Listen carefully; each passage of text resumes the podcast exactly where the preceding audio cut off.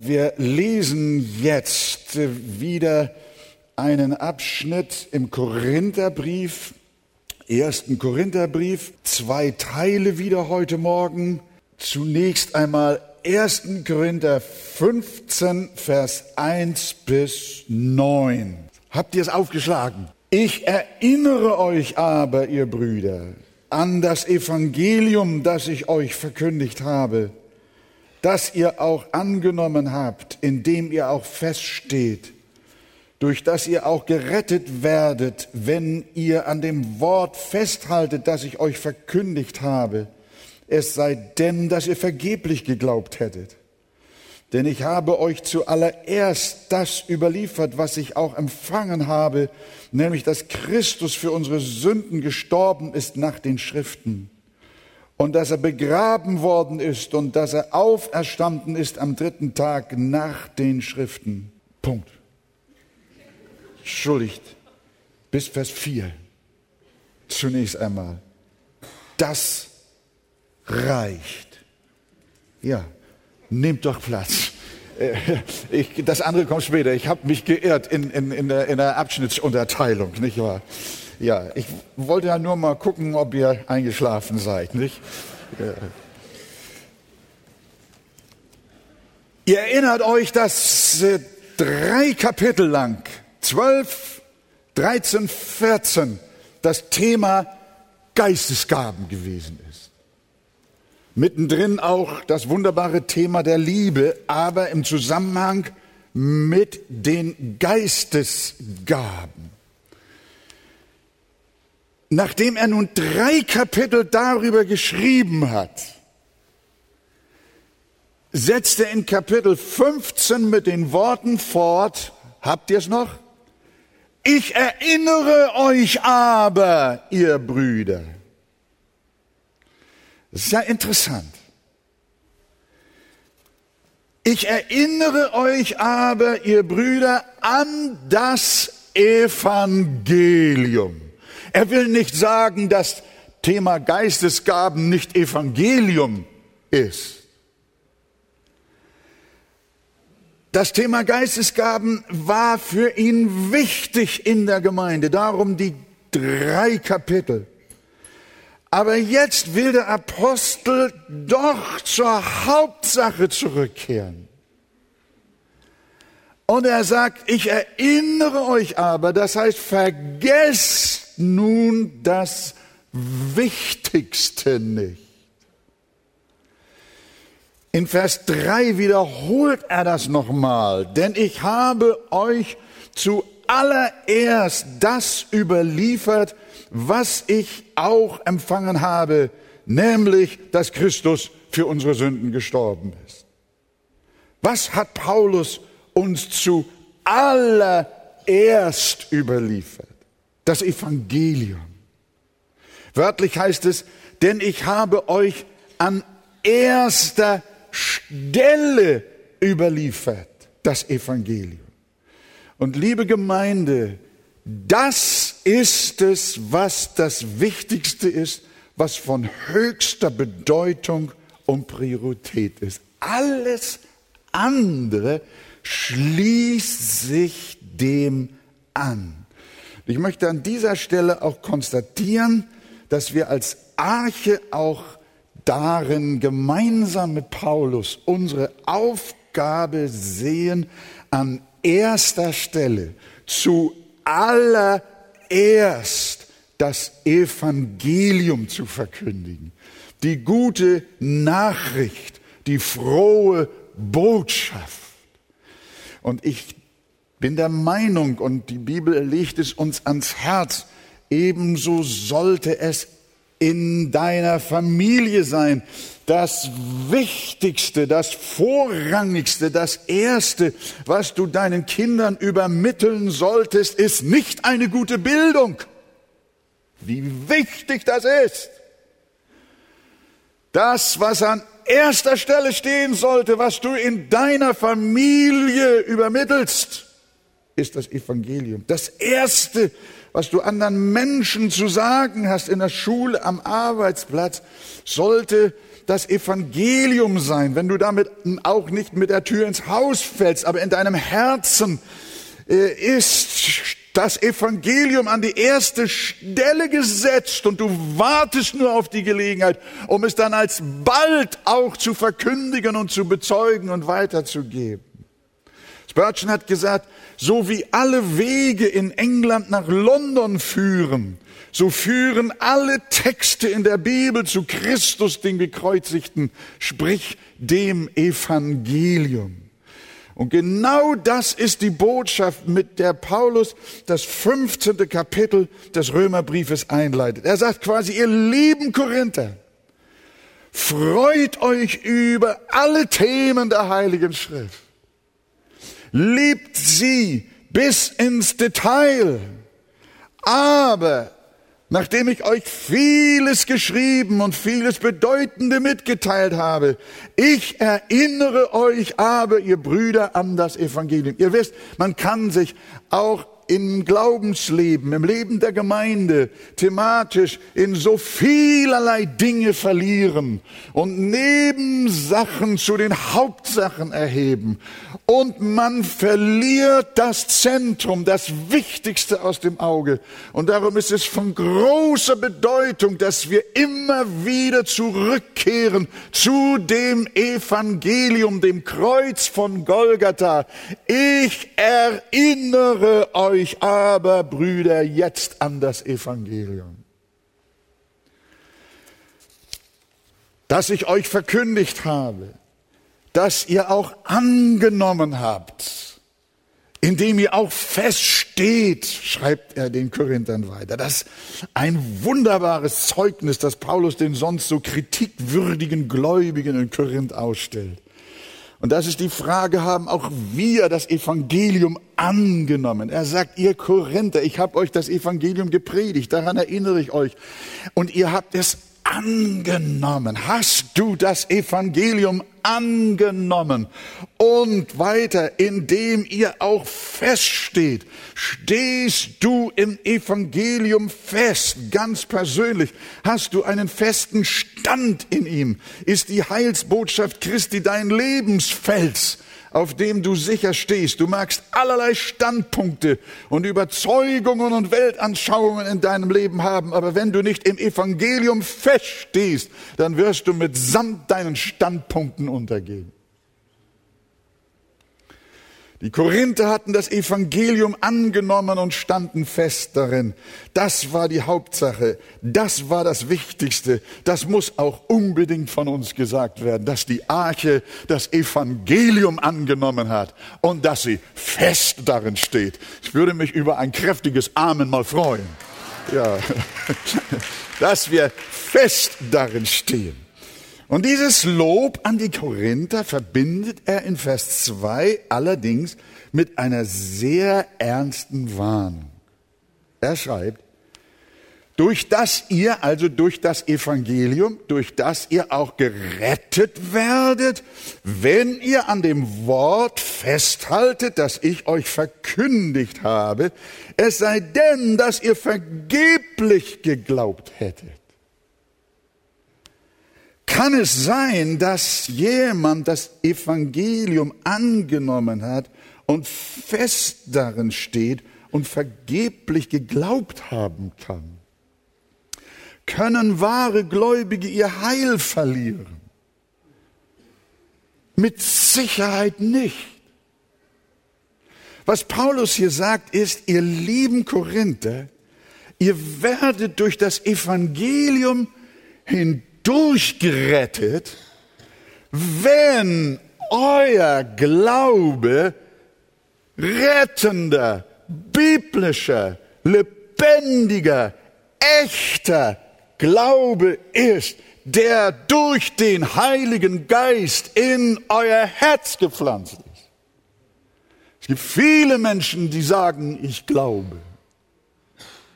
Es gibt viele, die bekunden, irgendwie gläubig zu sein. Und sie leben auch in christlichen Tra Traditionen und bekennen sich mitgliedsmäßig zu einer Kirche. Und äh, sie glauben natürlich, sie sagen, sie sind Christen. Aber Paulus sagt den Korinthern, Freunde, es kann sein, dass ein Glaube da ist, der ist vergeblich.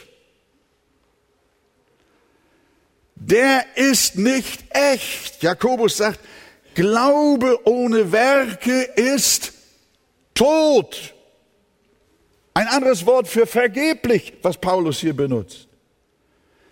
Es gibt ein Scheinchristentum, ein Traditionschristentum mit einem Glauben ohne Auswirkungen. Und der ist vergeblich. Es gibt Christen, die glauben das Evangelium nur in der Theorie, aber nicht in der Praxis. Sie wenden es nicht auf ihr Leben an, womit sie offenlegen, dass der Glaube in Wirklichkeit keinen entscheidenden Wert für sie besitzt. Sonst würde ihr Glaube sich in ihrem Lebenswandel niederschlagen. Solche Menschen setzt die Bibel mit dem Glauben der Dämonen gleich. Erschreckt nicht, aber Jakobus wiederum sagt, auch die Dämonen glauben und zittern. Ihr Glaube ist allerdings umsonst, auch wenn sie zittern. Es gibt in unserer Zeit sehr viele Christen, die sehr schnell Herr, Herr sagen, aber nicht tun, was der Meister ihnen befiehlt. Und das nach vielen Jahren Kirchen- und Gemeindemitgliedschaft. Sie haben geglaubt, aber vergeblich. Ihr Glaube war weder ein rettender Glaube noch ein festhaltender Glaube, durch dessen Kraft sie in das Wesen Christi verändert werden. Manche haben eine Anfangsbegeisterung wie der Same, der auf steinigen Boden fällt. Und er geht auf und man ist begeistert, aber er hat keine Wurzeln. Paulus sagt, Ihr werdet durch das Evangelium hindurch gerettet werden, wenn ihr festhaltenden, beharrenden Glauben habt. Ansonsten ist alles Humbug. Von welcher Beschaffenheit ist dein Glaube? Ist er ein ausharrender? Ist er ein vergeb oder ein vergeblicher Glaube? Ist er ein toter oder ist er ein lebendiger Glaube? Immer und immer wieder auf fast auf vielen Seiten der Heiligen Schrift werden wir ermahnt, darauf zu achten. Ja, Paulus schreibt einmal, prüft euch, ob ihr denn auch wirklich im Glauben steht. Oder ist euer Glaube nur eine leere Hülse? Ist er nur ein wortreiches Bekenntnis? Ist er nur eine Farce? Ist er inhaltslos? Ist er kraftlos? Ist er leblos? Ist er tot? Und er sagt, liebe Korinther, Ihr werdet durch die Kraft des Evangeliums hindurch gerettet werden, wenn ihr dann den Glauben habt, der beharrt bis ans Ende. Wenn ihr denn den lebendigen Geist gewirkten Glauben habt, dann werdet ihr durchhalten. Und euer Glaube wird nicht vergeblich sein in Jesu Namen. Amen. Nun begnügt sich Paulus aber nicht nur, die Korinther an das rettende und bewahrende Evangelium zu erinnern, sondern er erklärt ihnen jetzt noch einmal von Vers 3 und Vers 3 und 4, worin denn das Evangelium besteht. Er sagt, ich erinnere euch an das Evangelium, an seine Kraft, die euch gerettet hat, die, dass ihr angenommen und in dem ihr feststeht und nach Möglichkeit eben auch in diesem echten Glauben steht. Und nun möchte er nochmal umschreiben, was ist denn das Evangelium? Jeder Christ sollte auf Befragen, besonders von Seiten Unkundiger, mit einem Satz das Evangelium beschreiben können. Was würdest du antworten? Ich glaube, wenn ich fragen würde, Wer von euch könnte mit einem Satz das Evangelium beschreiben, würden sich viele melden und es würden allerlei Antworten kommen. Im Wesentlichen hoffentlich gewiss dasselbe. Was würdest du antworten? Das Beste ist, du lernst die Worte des Paulus, die er hier geschrieben hat. Habt ihr eure Bibel auf dem Schoß? Nehmt sie euch nochmal vor Augen. Hier ist eine Beschreibung, eine Kurzbeschreibung des Evangeliums. Nämlich, dass Christus für unsere Sünden gestorben ist, nach den Schriften, dass er begraben worden ist und dass er auferstanden ist am dritten Tag nach den Schriften. Erstens, Christus ist gestorben. Wofür? Nicht für seine, sondern für deine und meine Sünden. Es gab viele, die als Märtyrer starben, aber nur einer starb für uns. Jesus ist unser Stellvertreter. Gott hat den, der von keiner Sünde wusste, für uns zur Sünde gemacht, damit wir in ihm zur Gerechtigkeit Gottes würden. Im Galaterbrief, man kann viele Stellen zitieren. Wir haben jetzt nicht den Raum dafür, das zu tun. Aber dies noch, der sich selbst für unsere Sünden dahingegeben hat, dass er uns errette von dieser gegenwärtigen bösen Welt. Jesus Christus ist für unsere Sünden gestorben. Das ist Punkt Nummer eins. Punkt Nummer zwei ist, Vers 4, dass er begraben worden ist. Das betont, dass er tot war. Nicht scheintot, nicht einfach nur bewusstlos, sondern tot. Die Strafe für unsere Sünde bedeutet Tod. Und wir lesen bei Johannes, als die Soldaten aber zu Jesus kamen und sahen, dass er schon gestorben war, zerschlugen sie ihm die Beine nicht, sondern einer der Kriegsknechte stach mit einem Speer in seine Seite und sogleich floss Blut und Wasser heraus. Und der das gesehen hat, der hat es bezeugt und sein Zeugnis ist wahr und er weiß, dass er die Wahrheit sagt. Jesus war definitiv gestorben. Und wenn er es nicht gewesen wäre, dann hätte der Speerstich unter den Rippen durch, tief in sein Herz, die Sache erledigt. Das Evangelium heißt, Christus ist für unsere Sünden gestorben. Nach der Schrift. Und er ist begraben worden. Und drittens, Vers 4, dass er auferstanden ist am dritten Tag.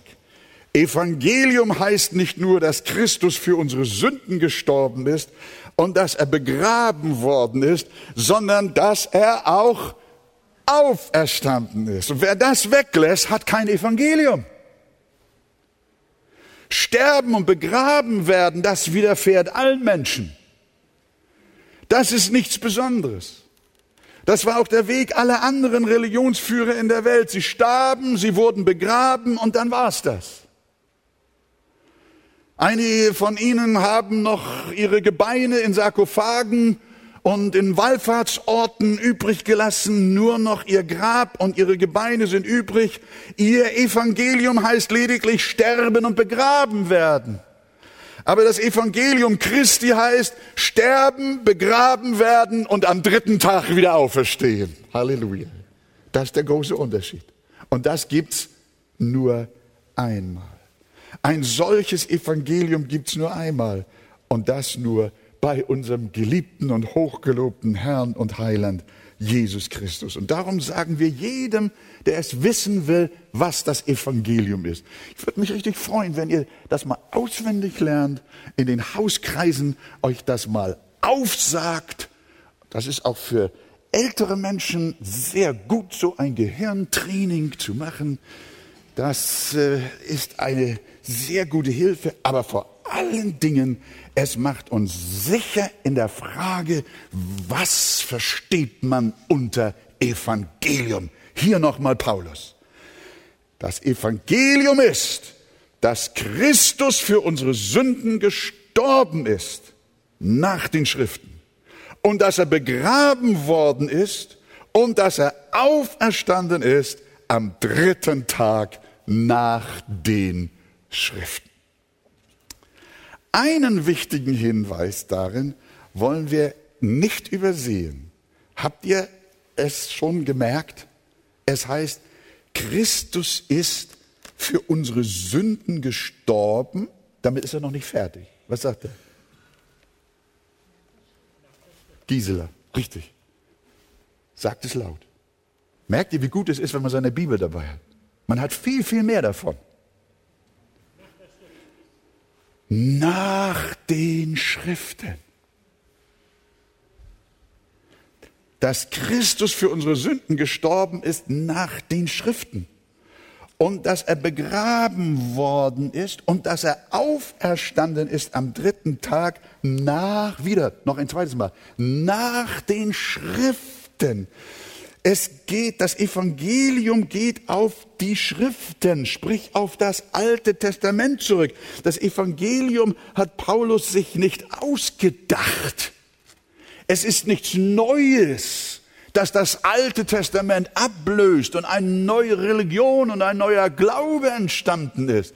Nein, ihr lieben Korinther, das Evangelium, wonach Christus für unsere Sünden gestorben ist, wonach er begraben worden ist und wonach er am dritten Tage auferstanden ist, das ist ein Evangelium, das stammt aus den Schriften. Das stammt aus dem Alten Testament. Und so alt wie die fünf Bücher Mose sind, wie die Psalmen und die Propheten, so alt ist auch das Evangelium. Denn sie alle haben Mose, die Psalmen und die Propheten von Christus als dem kommenden Messias und Erlöser geredet, der sein Volk von seinen Sünden erlöst und der auch auferstehen wird. Wenn ihr mal Jesaja 53 auf euch wirken lässt, eine, eine Stelle aus dem Alten Testament, dann ist, als wenn die Geschichte von Golgatha sich vor uns entfaltet. Er wurde um unserer Übertretungen willen durchbohrt wegen unserer Missetaten zerschlagen. Die Strafe lag auf ihm, damit wir Frieden hätten. Und durch seine Wunden sind wir geheilt worden. Wir gingen alle in die Irre wie Schafe. Jeder wandte sich auf seinen Weg. Aber der Herr warf unser aller Schuld auf ihn. Kann ein Prophet im Alten Testament deutlicher das Evangelium formulieren? Nehmen wir auch zum Beispiel Psalm 16. Du wirst meine Seele nicht dem Totenreich preisgeben und wirst nicht zulassen, dass dein Getreuer die Verwesung sieht.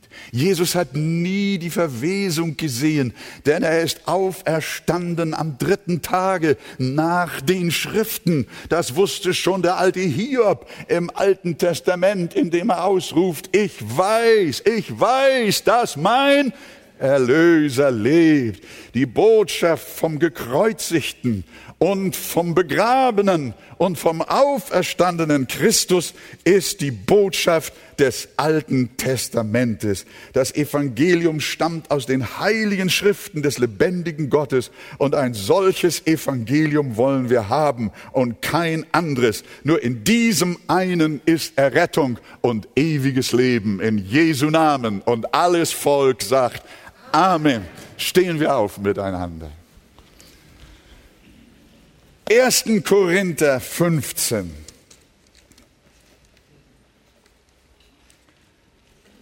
Vers 5 bis 11. Und dass er dem Käfers erschienen ist, danach den Zwölfen Danach ist er mehr als 500 Brüdern auf einmal erschienen, von denen die meisten noch leben, etliche aber auch entschlafen sind. Danach erschien er dem Jakobus, hierauf sämtlichen Aposteln. Zuletzt aber von allen erschien auch mir, der ich gleichsam eine unzeitige Geburt bin. Denn ich bin der geringste von den Aposteln, nicht wert, ein Apostel zu heißen weil ich die Gemeinde Gottes verfolgt habe. Aber durch Gottes Gnade bin ich, was ich bin. Und seine Gnade, die an mir erwiesen hat, die er an mir erwiesen hat, ist nicht vergeblich gewesen, sondern ich habe mehr gearbeitet als sie alle.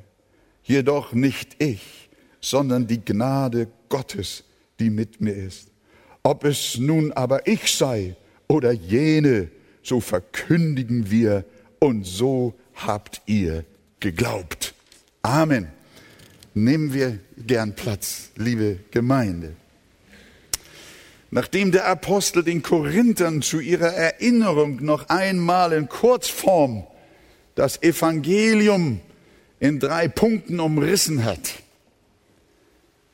ist ihm der dritte Punkt ganz besonders wichtig. Und den will er untermauern. Der erste Punkt des Evangeliums, Christus ist gestorben für unsere Sünden. Der zweite Punkt, er ist begraben. Der dritte Punkt, er ist auferstanden am dritten Tage nach den Schriften. Und hier muss Paulus stehen bleiben. Im Übrigen geht das ganze 15. Kapitel mehr oder weniger genau um diesen einen Punkt, an dem er jetzt stehen bleibt. Dass Christus für unsere Sünden gestorben ist und dass er begraben ist, das war Konsens in der Korinther Gemeinde. Aber dass er am dritten Tag auch auferstanden war, das war nicht jedem Korinther klar. Sie hatten eine schwere Diskussion um die Frage der Auferstehung, auch der Auferstehung des Leibes und generell der Auferstehung. Und deshalb befasst Paulus sich das ganze nun folgende Kapitel mit diesem Thema. Und hier insbesondere mit den Zeugen der Auferstehung Christi. Es liegt ihm am Herzen zu sagen, es gibt Zeugen für die Tatsache der Auferstehung. Vers 5. Er ist dem Käfers erschienen, danach den Zwölfen. Käfers ist der aramäische Ausdruck für Petrus. Wir kennen die Osterberichte aus den Evangelien, die Paulus hier nur mit einem Satz nachzeichnet indem er sagt, er ist dem Käfers erschienen und auch den Zwölfen. Jesus erschien mehrfach seinen Jüngern, redete mit ihnen, aß mit ihnen. Und man müsste sagen, zwölf wäre doch schon eine ansehnliche und stattliche Zahl an Zeugen. Wenn zwölf Menschen ein Ereignis bezeugen und sie sagen, wir haben es gesehen, wir waren dabei, ist das nicht ein glaubwürdiges Zeugnis? Jeder Richter würde ein schweres Gewicht auf zwölf Zeugen legen, die allesamt das Gleiche berichten und bezeugen. Aber Paulus ist noch nicht zufrieden, sondern er schreibt danach, ist er mehr als 500 Brüdern auf einmal erschienen, von denen die meisten noch leben, etliche aber auch entschlafen sind. Es wäre fantastisch, muss ich euch ganz ehrlich sagen. Manchmal denke ich, ich hätte damals auch gern gelebt, aber der Heiland hat das nun so vorgesehen, dass ich jetzt mit euch hier die Zeit verbringen muss.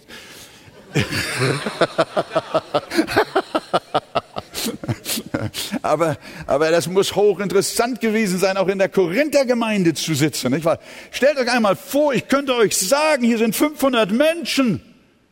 Und ich würde euch sagen, so viele wie ihr hier heute Morgen seid, haben den Auferstandenen gesehen. Er ist ihnen leibhaftig erschienen und hat sich ihnen offenbart.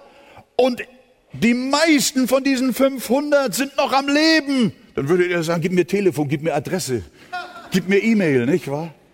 Natürlich. Die Korinther Gemeinde hatte die Chance, nochmal nachzuforschen. Wo sind die? Sie sind noch am Leben weitgehend. Ist eine gewaltige Botschaft. Die Korinther hatten damals noch die Möglichkeit, fast 500 Brüder zu befragen. Nur einige waren verstorben. Es könnte sein, so mutmaßen Bibelausleger, dass es auf dem Ölberg war, als Jesus seinen Jüngern den weltweiten Missionsauftrag erteilte, wohin sich anfangs erst seine elf beziehungsweise zwölf versammelten äh, und später mehr und mehr hinzustoßen. Wir wissen es nicht genau und wollen auch nicht spekulieren. Auf jeden Fall sind es 500, die Jesus gesehen haben. Danach, Vers 7, erschien er dem Jakobus, hierauf sämtlichen Aposteln. Was für eine Masse von Zeugen. Wer will wagen zu behaupten, diese alle wären nicht glaubwürdig? Wer will wagen, zu sagen, sie wären geisteskrank oder sie wären Lügner? Wer sagt, Christus ist nicht auferstanden, der tut es gegen Hunderte von Augenzeugen. Wenn rund 600 Menschen bezeugen, dass der von links kommende Autofahrer bei Rot über die Ampel gefahren ist und die anderen sagen, er ist nicht bei Rot rübergefahren, haben es aber nicht gesehen und waren auch nicht dabei. Wem sollte der Richter Glauben schenken? Die Sache ist einfach. Der Historiker Thomas Arnold aus Oxford schrieb, ich weiß von keinem anderen Ereignis in der Geschichte, das besser bewiesen wäre als das großartige Zeichen, das Gott gegeben hat, in dem Christus starb und von den Toten auferstand. Der Augenzeuge Petrus brachte es selbst noch zu Papier, indem er sagt in seinem zweiten Brief, wir sind nicht klug ersonnenen Legenden gefolgt, sondern wir sind Augenzeugen seiner herrlichen Majestät gewesen. Johannes schreibt von dem Auferstandenen, was von Anfang war, was wir gehört haben, was wir mit unseren Augen gesehen haben, was wir angeschaut und was unsere Hände betastet haben, das Wort des Lebens, Jesus. Wer will sagen, das sei alles frei erfunden? Die Menschen, die damals ein Interesse hatten, die Botschaft der Auferstehung zu verhindern, die haben doch, hätten doch ein leichtes gehabt, den Leichnam hervorzubringen und zu sagen, die Auferstehungsbotschaft der Jünger ist eine Lüge. Hier ist der Leichnam. Aber sie hatten keinen. Das Grab war leer. Und die vielen Zeugen haben es gesehen und haben ihn gesehen. Jesus ist auferstanden. Und er hat's ja gesagt, ich lebe und ihr sollt auch leben. Halleluja. Aber nun bringt sich Paulus auch noch selbst ins Spiel. Das wird immer interessanter. Heute dauert die Versammlung etwas länger. Paulus sagt, das sind so viele, die es gesehen haben. Aber ich will euch mal etwas erzählen. Ich habe ihn auch gesehen. Paulus, du? Warst du denn schon dabei? Nein. Er schreibt in Vers 8 und 9. Zuletzt aber von allen erschien auch mir, der ich gleichsam eine unzeitige Geburt bin, denn ich bin der geringste von den Aposteln, der ich nicht wert bin, ein Apostel zu heißen, weil ich die Gemeinde Gottes verfolgt habe. Paulus war indirekt auch ein Augenzeuge. Wir lesen davon auf dem Weg nach Damaskus. In Apostelgeschichte 9 begab es sich, dass er plötzlich von einem himmlischen Licht umstrahlt wurde. Er fiel davon geblendet auf die Erde und hörte eine Stimme, die sprach zu ihm, Saul, Saul, was verfolgst du mich?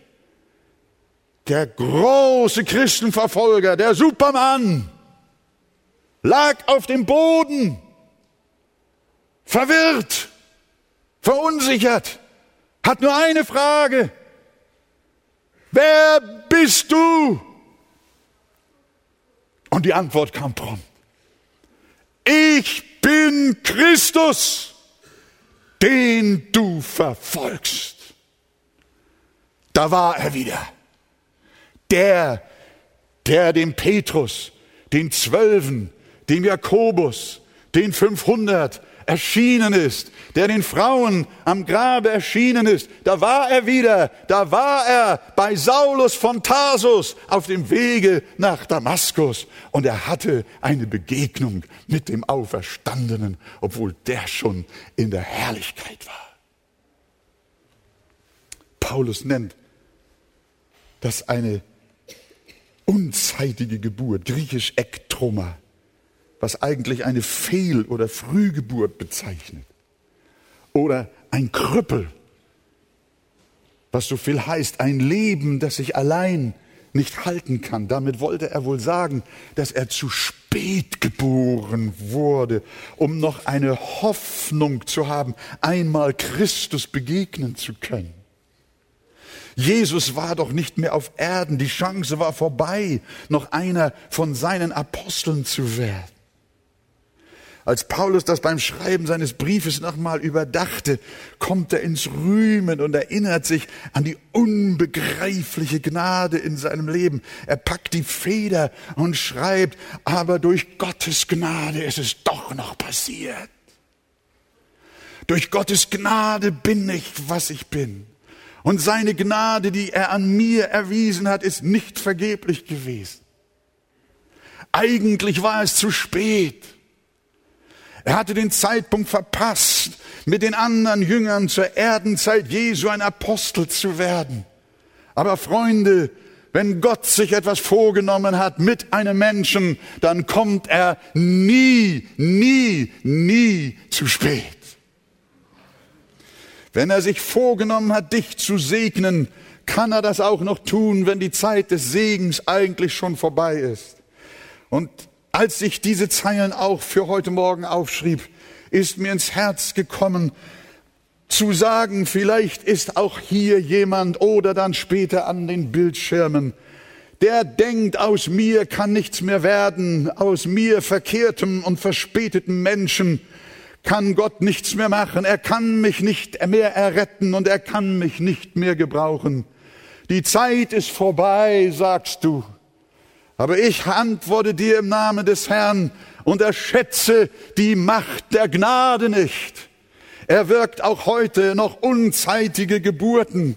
Es mag sein, dass sich die Jugendlichen deiner Generation bekehrt haben und irgendwie hast du die Zeit verpasst. Du bist deine eigenen Wege gegangen und heute denkst du, das wird doch nichts mehr mit mir.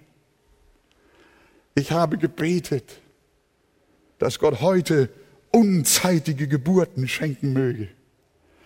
Gott schenkt Frühgeburten und Spätgeburten und auch richtige Geburten. Aber was er tut, ist immer richtig und recht. Er ist nie zu früh und er ist nie zu spät. Wen er retten will, den rettet er. Und wen er zu einem Apostel machen will, den macht er zu einem Apostel. Und wenn er einem Menschen begegnen will, als den Auferstandenen, dann begegnet er ihm, auch wenn er lange nicht mehr auf Erden ist. Sagt ihr Amen?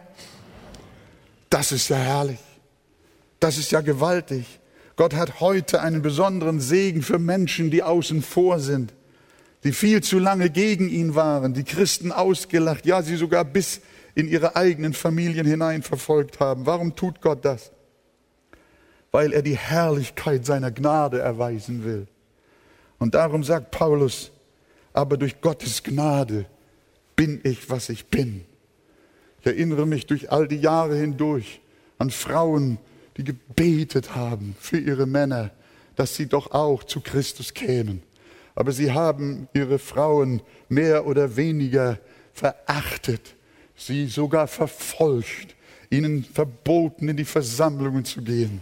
Aber eines Tages war es soweit. Man hat schon gedacht, es wird nicht mehr passieren. Es kann nicht mehr sein, dass solche Gottesleugner sich noch bekehren. Aber Gott hat einen Punkt gemacht. Die Damaskusstunde war da und solche Männer haben sich bekehrt. Und aus Saulus wurde ein Paulus. Halleluja. Und ich glaube, das darf auch heute geschehen. Wir erinnern uns.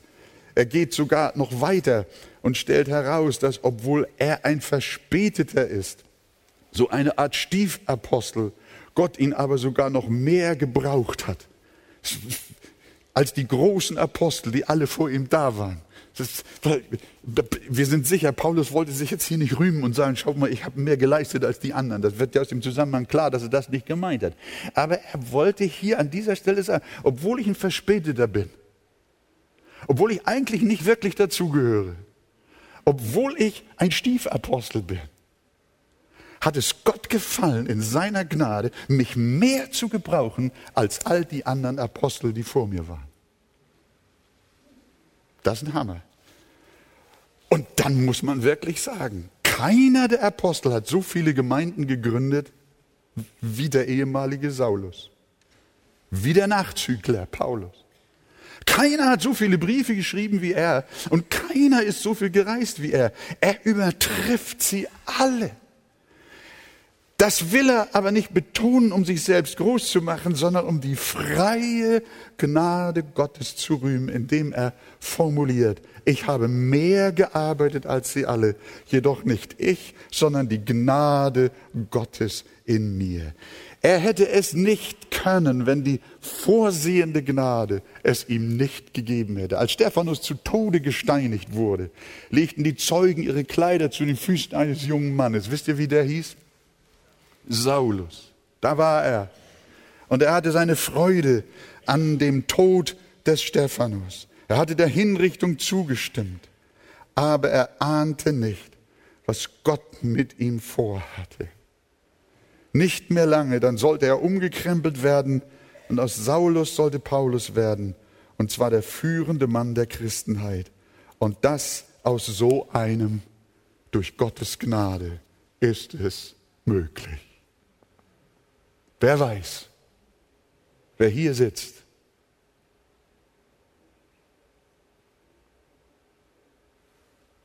was Gott noch macht aus dir.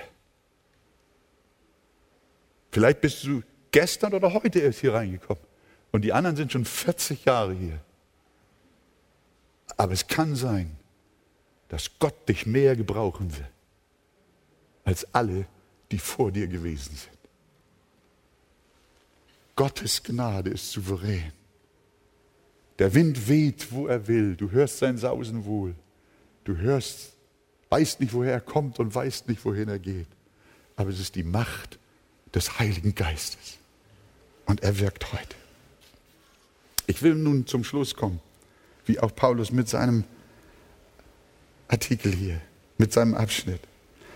Wir lernen, dass das gesamte Leben und das gesamte Wirken Paulus aus dem Blickwinkel der Gnade sah. Und das dürfen wir mitnehmen. Wir leben alle von A bis Z aus der Gnade, von Anfang bis Ende aus dem Überfluss der Gnade. Was hast du, das du nicht empfangen hast? Wenn du es aber empfangen hast, was rühmst du dich dann, als hättest du es nicht empfangen? Es gibt nichts, was wir Gott geben können.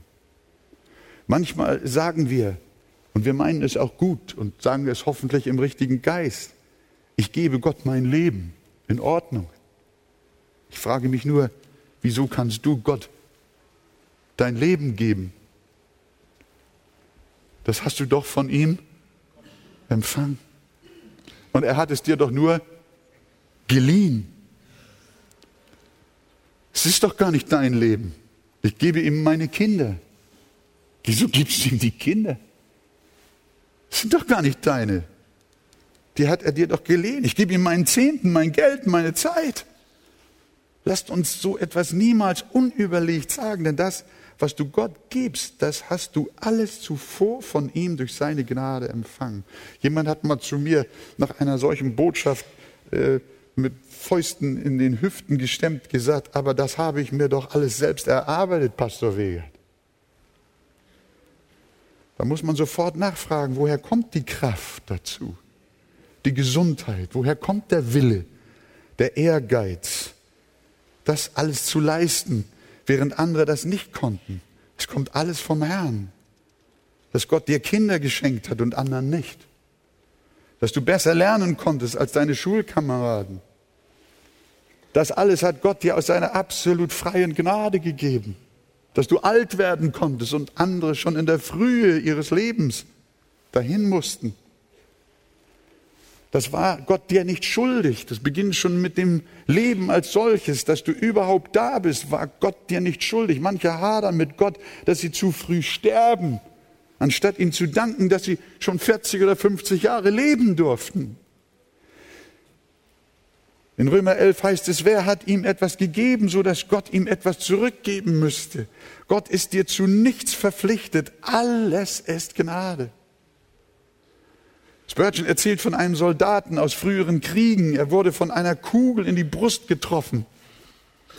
Und er überlebte Überraschenderweise. Als er wieder zu sich kam, merkte er und andere, dass ein Gegenstand auf seiner Brust war, der ihn bewahrte, dass die Kugel in sein Herz ging. Es war eine große Silbermünze. Und der Mann nimmt sich die Silbermünze und liest die lateinische Inschrift darin, Dei gratia, zu Deutsch, durch Gottes Gnade. Ja, dachte er, durch Gottes Gnade ist mein Leben erhalten geblieben. Von da an hat er Christus gesucht, damit er die Gnade der Errettung empfange. Weil wir von der Gnade leben, Darum waren die Briefgrüße des Paulus immer Gnadengrüße. Fast jeder Brief hat entweder am Anfang oder am Ende diese wunderbare Formulierung und die Gnade des Herrn, die Gnade Gottes sei mit euch allen. Amen. Und er schloss diesen Brief mit denselben Worten, unser erstes Korintherkapitel, äh, im ersten Korintherbrief, die Gnade des Herrn Jesus sei mit euch.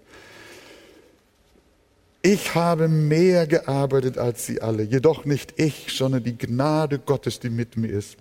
Der Schlusssatz heißt dann, Vers 11, ob es nun aber ich sei oder jene, die gearbeitet haben, so verkündigen wir das Evangelium und so habt ihr geglaubt. Es spielt keine Rolle, ob Christian, Markus, Frank oder Wolfgang oder CJ Mahaney oder wer auch immer das Evangelium verkündet. Mag sein, dass die anderen mehr arbeiten als ich und vielleicht habe ich auch noch mehr gearbeitet als andere. Am Ende spielt alles keine Rolle. Es ist alles Gnade, Gnade, Gnade. Die Hauptsache, das Evangelium wird gepredigt in Jesu Namen hier und in aller Welt, bis Jesus Christus wiederkommt. Der Herr segne euch und errette euch in Jesu Namen. Amen.